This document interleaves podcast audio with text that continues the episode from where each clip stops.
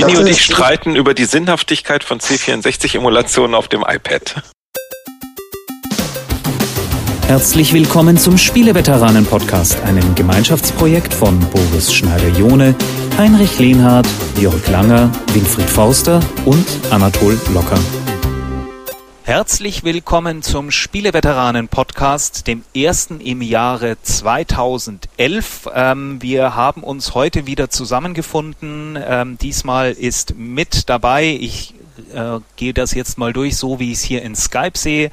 Als erstes der Kollege Winnie Forster. Hallo. Als nächstes im fernen Kanada Heinrich Lehnhardt. Hallo. Und als drittes Boris Schneider-Jone. Und der Mann am Mischpult natürlich wie immer Anatol Locker. Hallo zusammen.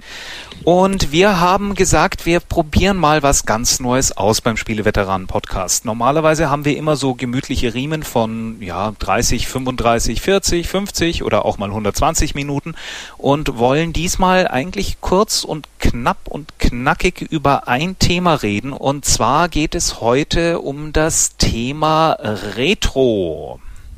Genau.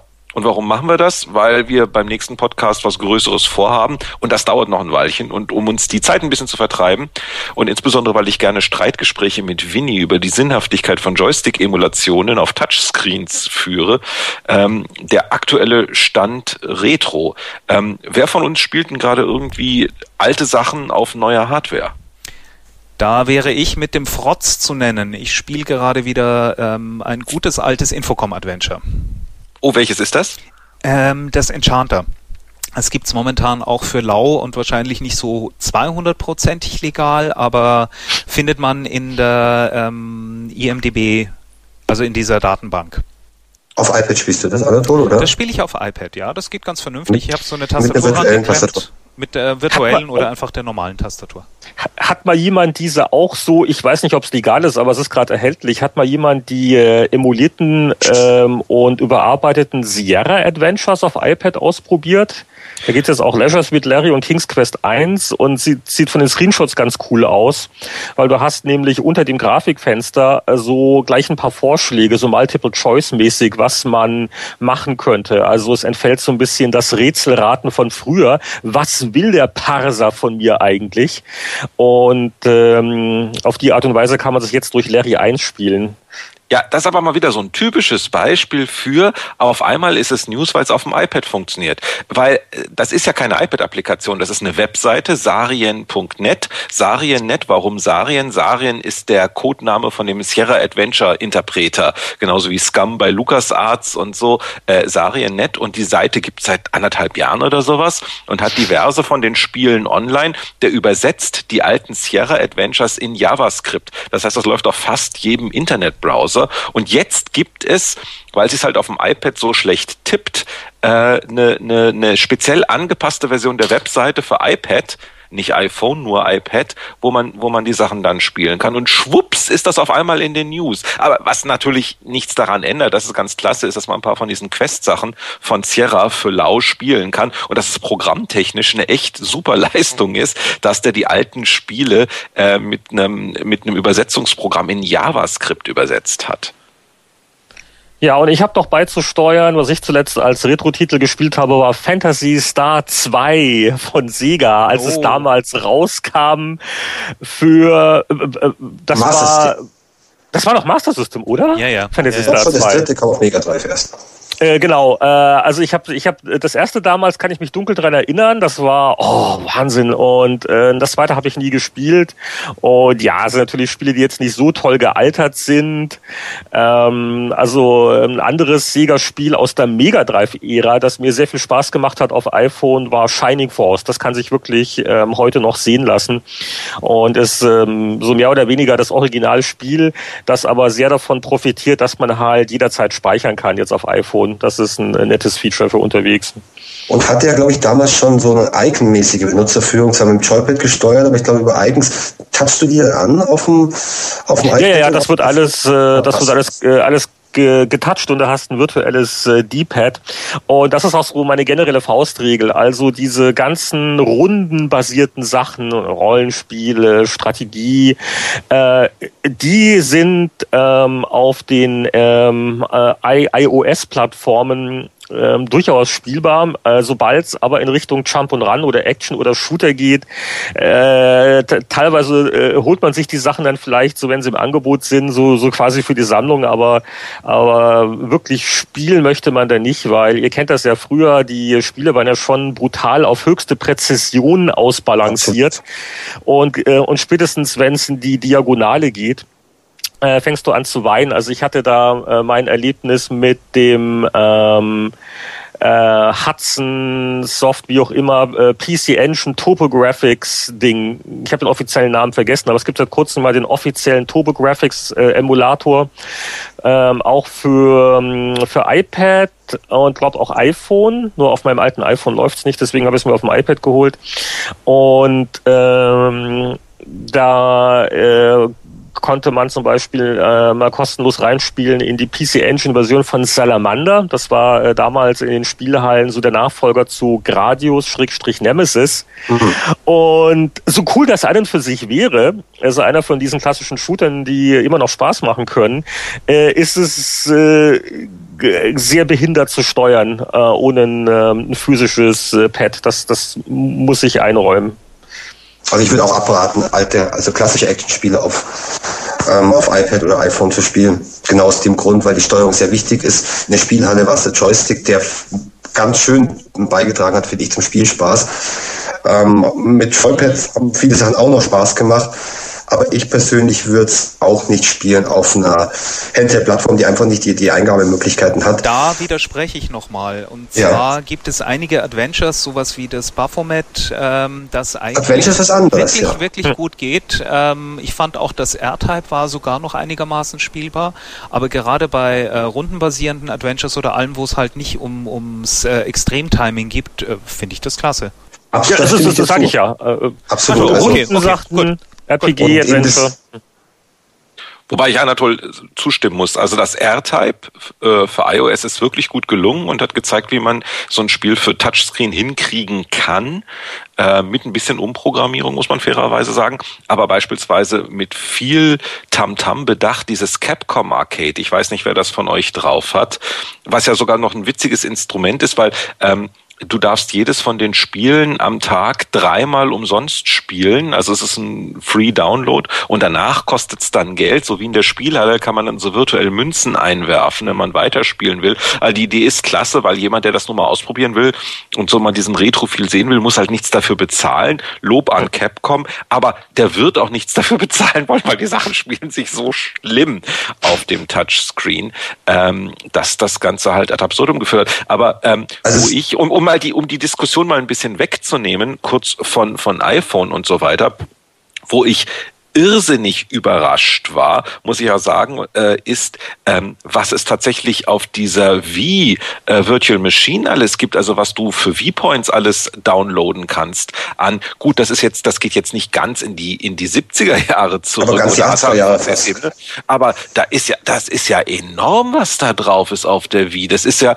so absurd, dass die Maschine, die eigentlich den größten Massenappeal hat, gleichzeitig den größten Nischenmarkt aller Zeiten. Naja, das muss ich, also als Nische würde ich Retro nicht, be, ähm, nicht bezeichnen, genauso wie, sagen wir mal, Dick und Doof ist uralt, aber das ist für mich Mainstream. Charlie Chaplin ist auch uralt und Mainstream. Also so gesehen würde ich nicht alles, was alt ist, in die Retro, in die Retro-Nische stellen. Was Nintendo von vornherein gemacht hat, ist ja, dass sie fürs Wii einen Classic Controller ausgeliefert haben, zum Beispiel genau aus dem Grund, ähm, das geht super auf. Also das sind gute, gute Emulationen. Du hast dann quasi einen Controller, der wieder genauso zurück, ähm, also genauso primitiv ist eigentlich wie die alten Joypads. Das hat Nintendo sehr, sehr gut gemacht. Also das ist wieder eine Schiene, wo man sich alte, ähm, Retro-Sachen oder alte Sachen durchaus anschauen kann. Aber man muss wirklich aufpassen. Oft sieht man halt einen alten Titel für irgendeine moderne Plattform und es passt nicht. Es passt teilweise wegen dem Controller nicht. Ähm, bei Handheld-Plattformen ähm, hat man ein Problem. Auch Bildschirmgröße ist für mich auch ein Faktor. Einige Spiele leben einfach davon, dass man vor einem großen Bildschirm sitzt. Mm, dann gibt es die Problematik mit Multiplayer. Gunstar Heroes ist ein gutes Beispiel. Ein Treasure, ähm, Action Jump'n'Run. ähm, fürs Mega Drive gewesen. Heißt auch bewusst Gunstar Heroes, also die, man beachtet die Mehrzahl, kam schon auf dem Game Boy auf, auf DS, glaube ich, oder Game Boy Advance kam schon mit dem Einspielermodus. Das heißt also, dieser ganze Kooperationsaspekt von Gunstar Heroes fällt weg. Auf dem iPhone, soviel ich weiß, das gleiche. Würde ich mir deshalb nicht geben, weil die Spiele waren, wenn sie gut waren, wenn es richtig Spitzenspiele waren, waren sie auf eine ganz bestimmte Plattform ausgelegt. In dem Fall jetzt bei Gunstar Heroes auf den, den Corporation-Modus. Wenn solche Sachen fehlen und man bekommt dann quasi nur noch eine verstümmelte Fassung, macht man sich eigentlich das Spiel kaputt. Und das ist, finde ich, auch ein bisschen die Gefahr für, jüngere Spieler, die den Klassiker noch nicht kennen, die schauen sich das an und denken sich, ja, Mai, so toll ist es nicht. Also eigentlich sollte man äh, Klassiker auf der Originalplattform spielen, so schwierig das ist. Also ja. ich neige dann eher dazu, das Mega Drive wieder rauszuholen. Wobei ich jetzt noch mal ganz kurz zicken muss. Und zwar ähm, jetzt kommt der Nintendo 3DS raus und auf dem ist wieder ein Store ähm, mit eingebaut und zwar geht's jetzt um die alten Gameboy-Module und die Game Boy Color Module und später werden wahrscheinlich noch weitere Sachen emuliert.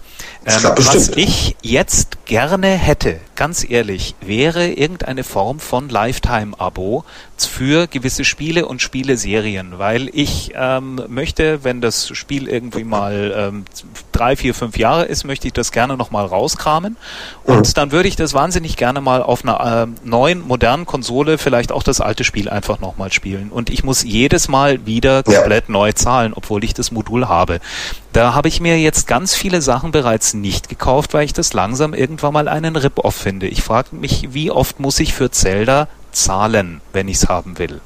Und es ist ein Rip-Off auch, weil eben einige der, der ähm, Versionen, Emulationen nicht, nicht klappen. Also wenn man das genau wüsste, welches gut wäre, dann wäre ich vielleicht sogar noch bereit, alle paar Jahre wieder ein paar Euro für, für den Klassiker zu zahlen. Aber nachdem jetzt quasi für alle Plattformen quasi alle guten Klassiker wieder erscheinen, muss man sich schon sehr gut auskennen oder sehr gut informiert sein, um tatsächlich eine Umsetzung zu finden oder Emulation zu finden, die den Spielspaß von damals bringt.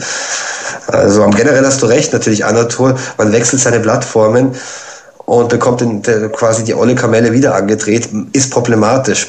Lifetime-Abo wird es aber sicherlich aus, aus diversen Gründen nicht geben. Ja, die ja, ja, und dann geht da wieder einer pleite. Äh, auf der anderen Seite muss ich aber auch mal feststellen, dass natürlich die, die, die, die Preise dann auch so tendenziell nach unten gehen.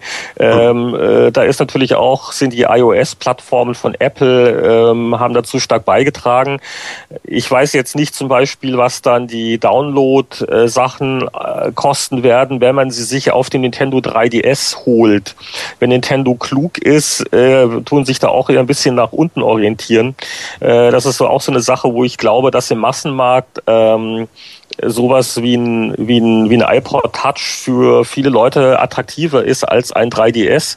Äh, zum einen, weil das Grundgerät äh, dann wohl günstiger ist, je nachdem, was der 3DS wirklich kostet.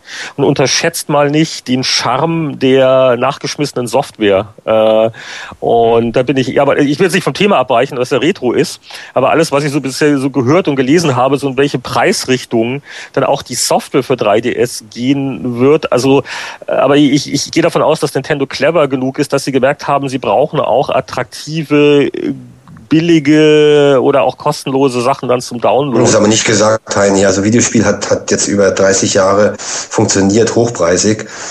Ähm, ich glaube nicht, dass eine Plattform in Zukunft nur überleben kann, wenn es quasi auch eine kostenlose Software-Müllhalde gibt. Überleben schon, aber, aber ich glaube nicht, dass Nintendo noch mal diese Dominanz im Mobilmarkt haben wird. Also ähm, dann, dann wird irgendwann, ich weiß nicht, ob 3DS mal so eine Art äh, große Nischenplattform sein wird, so für die alten Fans, die keine Probleme damit haben äh, mit den mit den hohen Preisen. Aber ich glaube, das wird, wird total interessant sein. Ich äh, bin von allem, was ich bis jetzt gehört habe, sehr skeptisch. Und wenn der, der eine ja und wenn der eine First-Party-Launch-Titel eine neue Version von Nintendogs ist, äh, ja, okay, äh, kommt, kommt man noch in einem Jahr wieder, vielleicht. Anatol, aber, aber nochmal nochmal wegen diesem, diesem Flatrate-Thema, das ja. du da gebracht hast oder sowas oder so. Äh, äh wäre eine Plattform für dich interessant, wo das umgekehrt wäre? Also nehmen wir an 3DS und da gibt's ein 10 Euro im Monat Abo und dafür darfst du den ganzen Retro-Katalog, den sie haben, spielen, solange du zahlst. Also du zahlst nicht wow. für jedes einzelne Spiel, aber wow. du zahlst für eine Library von 500 Modulen einen bestimmten Monatsbetrag. Ja, Moment, weißt, es ja, gibt das ist, kein- weißt du, was das Boris, ist? Das es gibt ist, keinen Rechteinhalter, der 500 Module hat. Vielleicht, gut, vielleicht Sega selber, aber gerade zum Beispiel Capcom, mal Namco. träumen. du weißt, was das Okay. ist. Das ist das Pendant zu Komasaufen. Das ist Komaspielen. Da, ähm, ja, das fände ich eine hochinteressante Geschichte. Fände ich sehr Ach spannend. so, du findest es interessant? Ich dachte, es wäre negativ gemeint, Ja, ja, nee, nee, nee, nee. Das fände ich, das fände ich super spannend. Koma ist positiv besetzt bei, bei uns. Mit aktuellen Sachen oder semi-aktuellen Sachen ist das ja im PC-Bereich äh, probiert worden. Gameslot hat das eine Zeit gehabt, und da konntest du beispielsweise alle Ubisoft-Spiele und genau dasselbe will ja On Live machen äh, mit seiner Mini-Konsole und seinem Internet-Client, wo alles auf dem Server läuft, mit aktuellen Spielen. Ich frage mich, warum das keiner mit, äh, mit Retro irgendwie machen würde. Das fände ich super interessant, weil ich wäre da wahrscheinlich User Nummer zwei oder drei. Äh, Sobald ich im Internet höre, dass jemand so einen Dienst anbietet, melde ich mich dafür sofort an und zahle dann auch meine, meine Monatsgebühr, wenn ich dafür alles, was älter als zehn Jahre ist, beispielsweise um so ein Spiel. Das ist ein Geschäftsmodell, das sollte mal einer machen. Ja, aber habe ich das Gleich ausschreiben für die nächste Konsolengeneration. Kannst du den Jungs mal einen Zettel zustecken. Geht nicht die Capcom-Sache so ein bisschen in die Richtung, dass die vorsichtig beginnen, also zum Beispiel eben herstellerspezifisch quasi ihre, ihre Bibliotheken zu öffnen? Ist bei Capcom nicht so, dass die ihre Spielhalle quasi aufbauen, sodass du im Endeffekt dann vielleicht mal alles für eine, eine Flatrate von denen spielen kannst? Ja, dann hätte ich es aber gerne bitte auf dem Gerät mit einem Joystick, zum Beispiel eine Ja, ja. Richtig, ja. Apropos, äh, apropos äh, äh, Xbox, um, um, um kurz auf, auf aktuelle äh, Ereignisse zu kommen im Bereich äh, Retro-Spiele auf Hardware, die's, die man heute benutzen kann. Hat irgendjemand von euch die äh, Neo Geo Station auf PlayStation 3 mal ausprobiert? Die ist doch jetzt äh, kurz vor Weihnachten rausgekommen. Nee, ausprobiert habe ich nicht, aber das wäre ja dann auch so eine, so eine Geschichte. Also eine Firma, Ja. die quasi sagt, ich weiß nicht, wie, da, wie da das Zahlmodell ist, hat das einer von euch im Kopf? Äh, also in den, in den USA sind es 8,99 pro Titel auf der PS3 und es gibt auch eine, eine PSP-Version, dann 6,99 pro Titel. Also mit den Euro wahrscheinlich wird es in grün sein. Ähm, das, das fand ich noch ganz, ganz interessant. Also ähm, vor allen Dingen im Vergleich zu den Preisen, die die Neo Geo Module früher hatten. Es ist ein ganz guter Deal. Und das kann ich mal ganz gut vorstellen, weil ähm, der Controller äh, ist halt ein richtiger, ne? Äh, Heimkonsole wie eine PS3, die hat halt äh, Knöpfe und, und, und solche Sachen und auch ein, ein halbwegs ordentliches äh, D-Pad. aber nicht den Ähm, Joystick vom Neo Geo natürlich. Natürlich der ist alleine auch schon Joystick, klar. Ja. 200 Mark gekostet hat damals oder so. Aber, aber es ist, es ist damit wahrscheinlich eher spielbar als halt dieser ganze Touchscreen-Kram. Ne? Gerade die Fall. äh, Neo Geo-Sachen war ja dann ne, größtenteils Action- und Prügelgeschichten. Du kannst auch Äh, legal also- eine, ganz, eine ganze Reihe von Sachen auf PC, Windows und Xbox ausprobieren mit diesem Game Room, der, für den sich heute keine Sau mehr interessiert und wahrscheinlich deswegen, weil es das schlimmste User Interface aller Zeiten ist. Da hat jemand gedacht, man kann ein Menü aufbauen wie eine Spielhalle, die sich dynamisch verändert, wo du nichts findest und so weiter. Und was ich, was mich auch tierisch ärgert, ist für Game Room, es kommen ja alle 14 Tage neue Releases für Game Room, das kriegt nur keiner mehr mit. Und es sind halt meistens keine Arcade-Automaten oder nur sehr obskure und oft halt Atari VCS und Intellivision-Module. Und bei aller Freundschaft, die Atari VCS-Umsetzung eines Spielhallenautomaten Richtig. ist meistens das, wo du dann eher von Retro abgeschreckt wirst. als Also das oh ist ja, ein tatsächlich. absolutes Problem, was du jetzt gerade eben ansprichst, dass das alles brutal vermischt wird und du musst ein super Profi und Insider sein, um da durchzublicken. Im Grunde ist es, gerätst du an, an Titel, die du nicht spielen möchtest, in Versionen, die du nicht, nicht spielen möchtest. Also Room wusste ich nicht, dass es so schlimm ist, aber klar, wenn da VCS-Sachen auftauchen, ähm, jemand, der jetzt da nicht total bewandert ist, der checkt es ja nicht, dass er quasi eine vollkommen minderwertige Fassung spielt, die damals teilweise auf dem VCS schon keiner gespielt hat. Man denkt an Pac-Man, das war ja damals eine Katastrophe für Atari. Ja. Ein Riesennamen, ähm, ein wahnsinnig äh, gutes Spiel, kam auch sehr schnell auf VCS, aber damals schon hat quasi haben Millionen, die Millionen Spieler gesagt, nee, das hat mit unserem Pac-Man aus der Spielhalle nichts zu tun. Und das war vor 30 Jahren. Wo, wobei ich aber sagen muss, damals Klein Heinrich, ähm, äh. Deutschland, äh, Deutschland Spielhallen schwierig als Minderjähriger. Wenn man Pac-Man aus der Spielhalle, äh, Spielhalle nicht kannte, war es mir aber dann genauso. gar nicht so schlecht. Ja, also ja. Da, da, da war man happy, überhaupt dieses Spielprinzip zu haben. Das ist Und- richtig, die Amis haben geschimpft halt. Aber es hat, es hat Atari fast an den, den Rand äh, des Ruins gebracht, wenn ich das noch richtig. Ah, Sie nein, haben's dann Television war es, oder?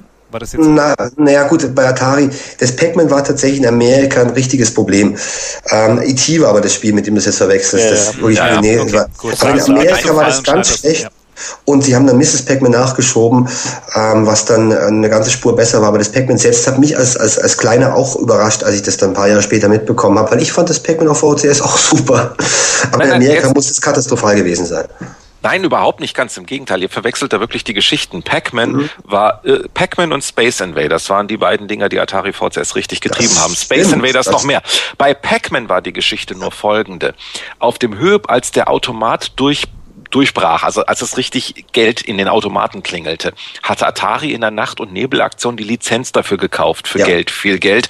Und äh, Modulproduktionszeit, Weihnachten war vor der Tür ja. und ein Programmierer musste das VCS-Modul in sechs Tagen entwickeln. Korrekt.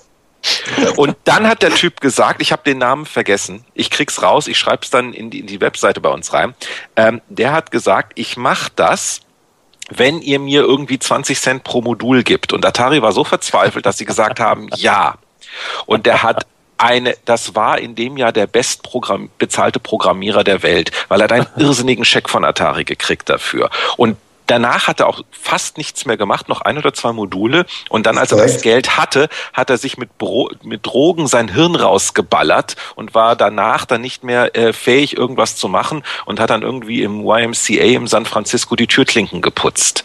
Also äh, äh, oh Aufstieg und Fall eines, eines Jungprogrammierers. Das war diese also, Geschichte. Wow. Ja, das, lasst euch da das eine Mahnung sein, ne?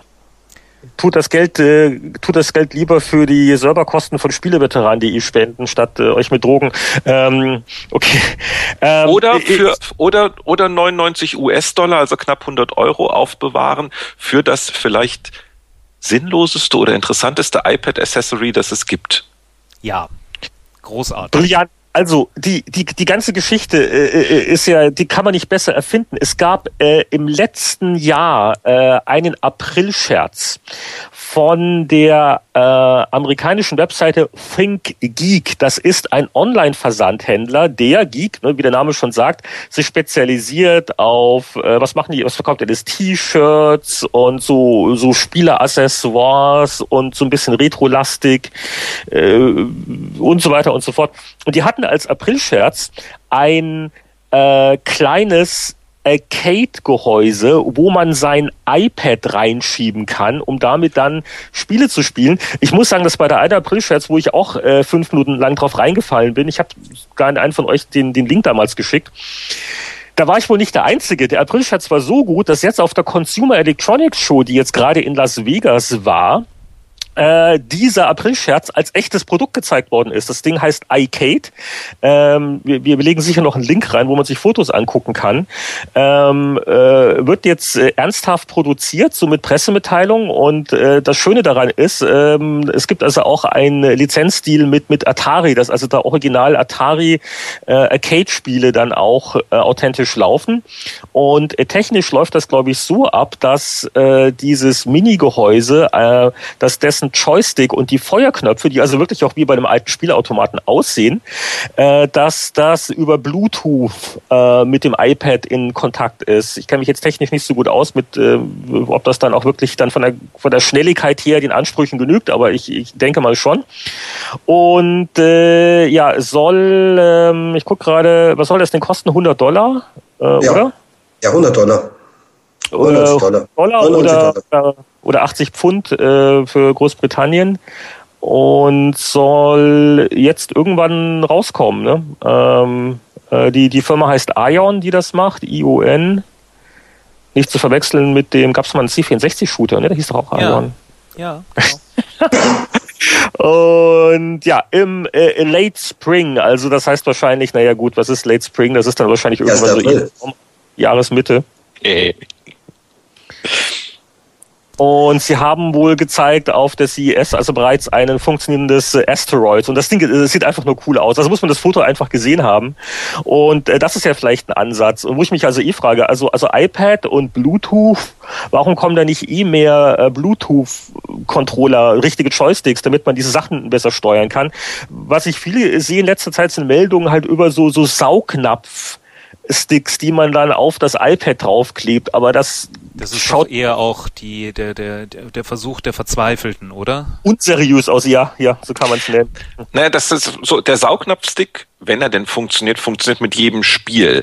Bluetooth müsste man ja irgendwie in die Spiele was einprogrammieren und da sich keiner hinstellt und einen Standard proklamiert, an den sich alle halten. Genauso wie du ja auf iOS, du hast Spiele, die laufen mit Game Center, Spiele, die laufen mit Open Faint, Spiele, die laufen mit, mit, mit wieder einem anderen System und so weiter. Also selbst obwohl jetzt Game Center nach und nach alles assimiliert, sterben ja die anderen Systeme nicht aus und ich wette mit dir, ähm, solange Apple sich nicht selber hinstellt und sagt, das ist jetzt die Bluetooth-Controller-Tastaturbelegung ja. und alle Spiele können das jetzt so unterstützen, gibt's halt ein Wirrwarr und kein, du hast dieses Henne-Ei-Problem, dass Spiele nicht den Controller unterstützen und der Controller keine Spiele hat und ach, wie blöd.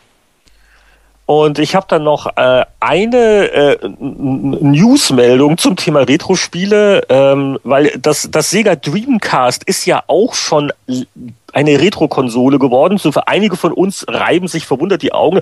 Moment mal, mein Dreamcast, das ist doch, habe ich doch erst ne neulich erst noch gekauft. Nein, nein, das ist ja auch schon ähm, über ein Jahrzehnt her, dass das rauskam.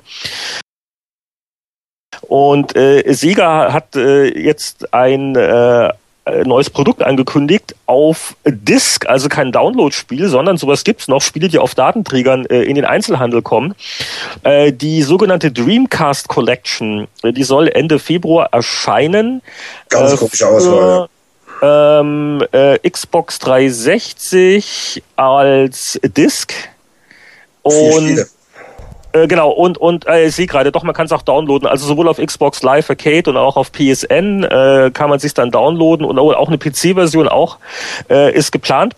Und äh, ja, es sind äh, jetzt nur vier Spiele. Preis, äh, ein US-Händler hat es für 30 Dollar. Was ist droben? Äh, ganz komische Spiele, glaube ich. Was war das nochmal? Ähm, Sonic Adventure und Sonic Adventure und Crazy Taxi sind drauf. Die sind ja beide schon als Download verfügbar für Xbox 360 und halt, es sind halt wirklich Emulationen, also noch nicht mal 16 zu 9 Anpassungen und so weiter. Es wirkt alles etwas schräg. Und dann ist drauf noch Space Channel 5 Part 2. Ja. Space Channel 5 ist äh, interessant, aber auch spielerisch beschränkt. Also heute würde man wahrscheinlich auch nicht so viel Geld wie ein Vollpassprodukt ausgeben. Und dann, und das verstehe ich nun überhaupt nicht, Sega Bars Fishing. Weil da ist ja der Controller nicht dabei, die Angel. Also warum sie gerade ah, Sega Bars Fishing da rein tun. Und es gab ja nun das ein oder andere interessante Dreamcast-Spiel noch. Also irgendwie ganz seltsame Auswahl. Das stimmt ja eben. Also kommt bei den Fans momentan noch nicht so an, gerade wegen der Auswahl. Ja, aber immerhin, es ist, es ist ein erster Schritt. Also äh, die Firmen lernen ja dann auch hoffentlich ähm, von, äh, von solchen Veröffentlichungen. Und äh, ich wollte es nochmal als Beispiel genannt haben, wie, wie, wie lebendig das Thema Retro ist und wie sehr uns das auf äh, zeitgenössischen Plattformen äh, verfolgt. Wobei zum, zum, bei, bei Dreamcast, was mir spontan eingefallen ist, so, so eins meiner Lieblings-Dreamcast-Spiele, kennt das jemand noch? Ähm, Skies of Arcadia, das Rollenspiel? Sehr gutes Rollenspiel. Ich habe Jet Set Radio sehr gerne gespielt, die japanische Version auf Dreamcast zum Beispiel. Es gab, für Dream, es gab für Dreamcast schon eine ganze Menge, also bestimmt 50 Spiele, die, die extrem gut sind, von den paar hundert, die erschienen sind. Anatol, du weißt, dass du Chuchu Rockets seit kurzem auch auf ähm, iPhone, iPad haben kannst. Ja, ja ne? ich weiß, ich weiß. Multiplayer. Ja, ja. ja. Als Multiplayer-Spiel, Anatol? Die iPad-Version ist Multiplayer sogar auf einem Gerät. Mit geteiltem Bildschirm, Splitscreen. Ziemlich genial. Und das ist, glaube ich, auch eins von den Spielen, wo die Steuerung funktioniert auf, auf dem Touch-Display. Also ein positives Beispiel.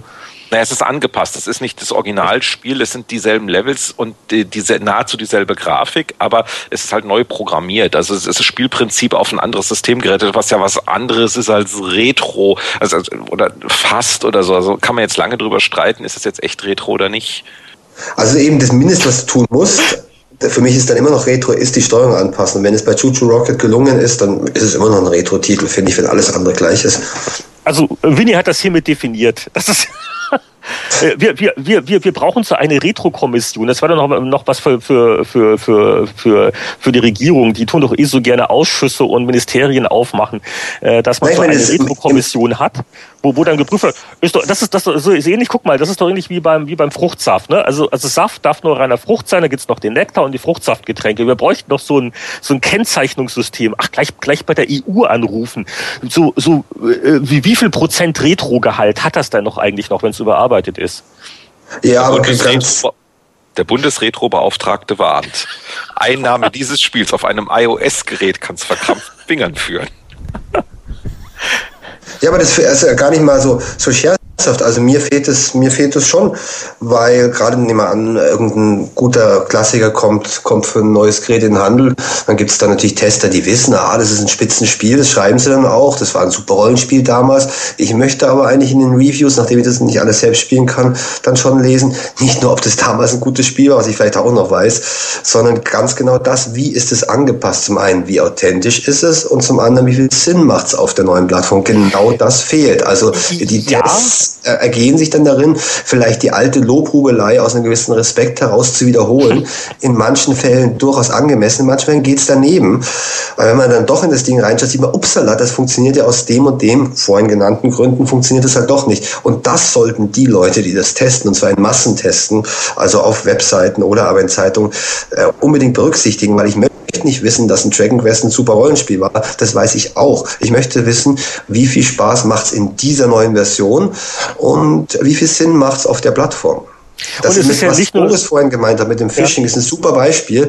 Ähm, genau das, also da fehlt ein Boris, finde ich, als, als, als Tester heutzutage, ist absolut der Punkt. Das Ding war auf Dreamcast sau lustig, weil du natürlich den speziellen Angelcontroller gehabt hast. Würde auch noch gehen, wenn bei der PS3 von mir ist noch das Ur-Joypad dabei gewesen wäre mit Six, äh, das Six-Axis-Ding, mit Bewegungscontroller, dann würde es auch noch gehen, dann könntest du nämlich auch die Angel auswerfen. Aber so macht es gar keinen Sinn mehr. PlayStation Move Support wäre super, aber ich glaube, so viel Mühe gibt sich Sega nicht für das alte Ding. Ja, wie gesagt, Sony hatte ganz kurz mal die PlayStation 3 ausgeliefert gehabt mit einem halbherzigen Versuch des Bewegungs, äh, Bewegungsabfrage. Sie hätten warten sollen, bis Sega irgendwie ihr blödes Fisch, Fischspiel gebracht hat. Dann hätten sie wenigstens eine Anwendung gehabt, wo das Sinn macht. Kinders, wir sind bei 40 Minuten. Ja, immerhin. Kürzer als sonst. Das war doch das, was du wolltest, oder?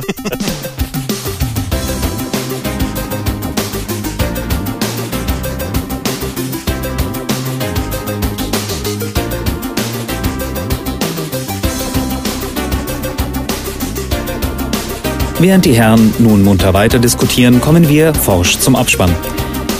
Der Spieleveteranen-Podcast ist ein privater Podcast. Sie erreichen ihn unter www.spieleveteranen.de. Auf diesem Blog finden Sie Informationen, Links und können sich an Diskussionen beteiligen. Wir wünschen Ihnen viel Spaß. Bis zum nächsten Mal.